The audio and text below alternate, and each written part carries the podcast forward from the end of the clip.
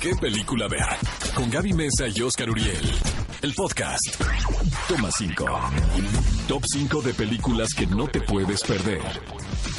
¿Qué película ver de Cinépolis en Exa FM?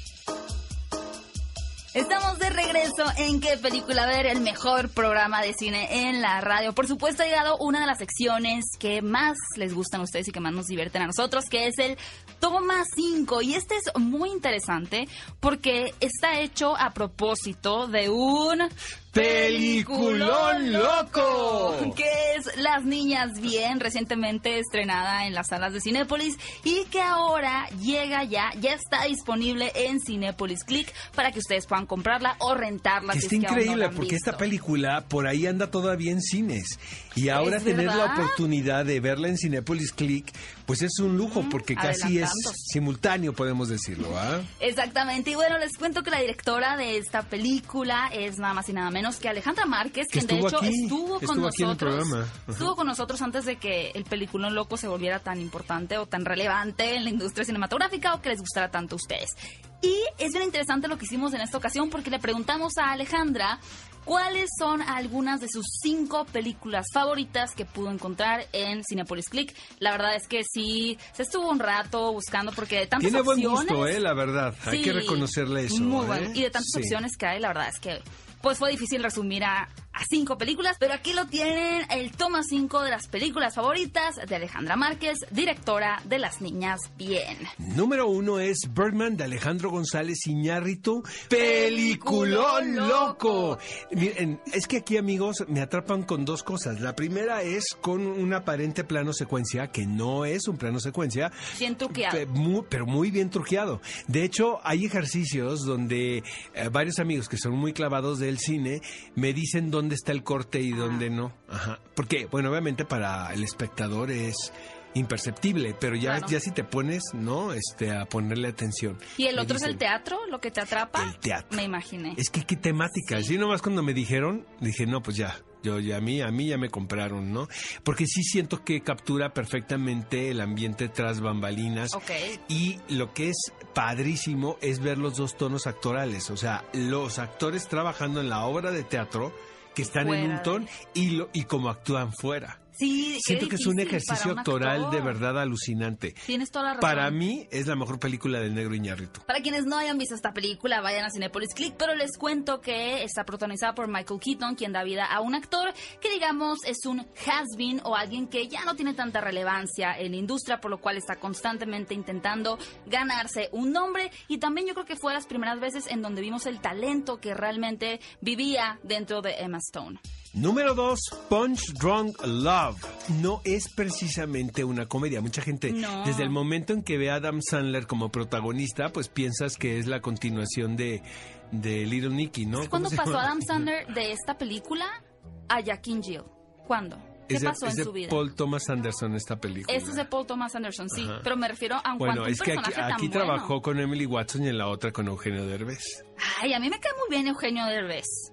Pero bueno, realmente, justamente creo que es una de las películas más subvaloradas para aquellos que disfrutan del cine de Paul Thomas Anderson, ya que después de venir de éxitos tan grandes como Boogie Nights en el 97 o Magnolia del 99, pues el director decide embarcarse en este proyecto tan extraño, pero a la vez refrescante, en donde retrata la vida de un hombre que podemos decir está lidiando con la ansiedad y con la depresión, está en la búsqueda de sentirse comprendido, de sentir que pertenece, los diálogos que tiene el personaje, las intervenciones con la mujer que le guste y demás, y van a encontrar una verdadera joya de amor y de romance y tristeza también en esta cinta, protagonizada por supuesto por Adam Sandler. Número 3, Reality Bites. Y súbele a la rola, señor productor. Y vivan los noventas, la Tú verdad. eres, tú eres totalmente, bueno, no sé si eres Toda generación mi X. generación es esta. Esta es tu película. o sea. Exactamente, toda mi generación.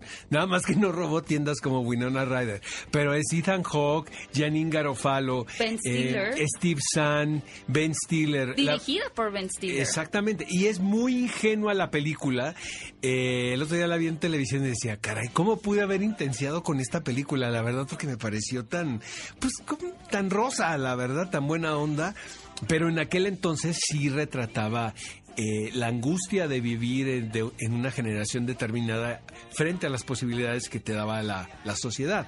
Como por ejemplo encontrar un trabajo, que creo que ese sigue siendo un tema todavía, ¿no? Por eso luego se hacen youtubers. Y luego el personaje este de Vin, de Vin Stiller, como aquí comprenderé, ¿no? Aquí enfrente, pero era Ben, era Ben Stiller que representaba al al, al Yuppie, tal cual, ex- exitosísimo productor de televisión, y luego estaba la parte romántica, obviamente caracterizada por Ethan Hawke, que era esta alma atormentada que vivía, ¿no? Azotándose en su depresión. Entonces, clásico la de la verdad, generación buenísima, amigos. Que aparte Ben Stiller se avergüenza de esta película. Oigan, cinéfilos, y para aquellos que no sepan qué hago yo atrás de qué película ver, yo soy youtuber, entonces no se tomen personal el tema porque pues fue una autocrítica básicamente. Oye, todo un La día, también hablando de película.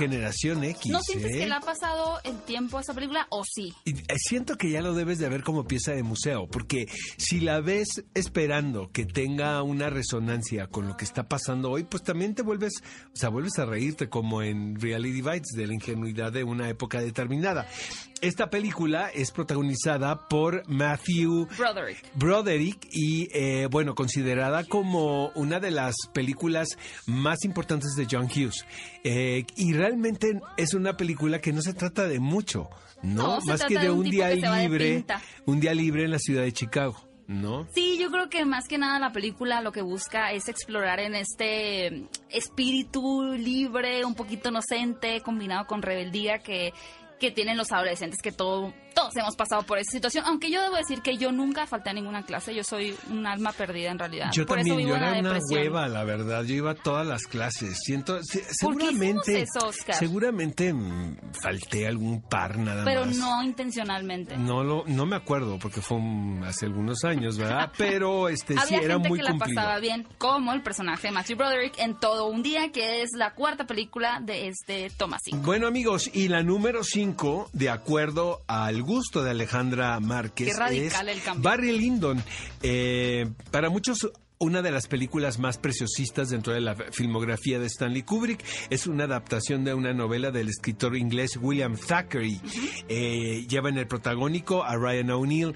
Eh, hijo, es que hay muchas cosas que decir de la peli, pero bueno, hay, hay gente que dice que Ryan O'Neill nunca ha estado tan bien como en esta película como actor, pero él tenía fama de ser un muy mal intérprete, la verdad, hasta la fecha. La gente argumenta que Stanley Kubrick precisamente vio eso en él. ¿sabes? Necesitaba a un actor que no se viera tan inteligente, o sea, que fue utilizado de una manera un tanto macabra, O sea, ¿no? que se viera medio medio bobo. Mensoide, Exactamente. medio bobo, inocente. Pero allá, eh, eso es por un lado y por el otro, la recreación de la época, eh, la dirección de producción. Es una novela que él quería hacer desde hace mucho tiempo. Eh, hace poco volví a visitar la exposición de, de Stanley Kubrick en Londres porque, pues aquí tu amigo el obsesivo, ¿no? Pero ya la había visto en Monterrey y luego la vi en la Cineteca, pero precisamente como el legado de Stanley Kubrick es ahí, seguramente había elementos ¿Y que sí? no pudieron viajar. Muy poco, ¿eh? Creo que la... Sí pasaban aduana la mayoría. Sí pasaba en la aduana. Sí, seguramente había otro. Pero ¿sabe? el pabellón dedicado a Barry Lyndon era el más grande, precisamente porque había... Curioso ¿No? porque no es la favorita de muchos cinéfilos, pero sí es la favorita de Alejandra Márquez. Ahí lo tuvieron el toma 5 de Alejandra Márquez, la directora de Las Niñas Bien. Si ustedes dicen quién es Alejandra Márquez, ¿qué es Las Niñas Bien? Pues recuerden esta película que ha recibido bastantes honores, bastante buena recepción por parte del público y la crítica. Y ustedes ya la pueden rentar en este momento o comprar a través de Cinepolis Click. Ve a Cinépolis y utiliza el hashtag qué película ver. Escúchanos en vivo todos los sábados a las 10 de la mañana en Exa FM 104.9.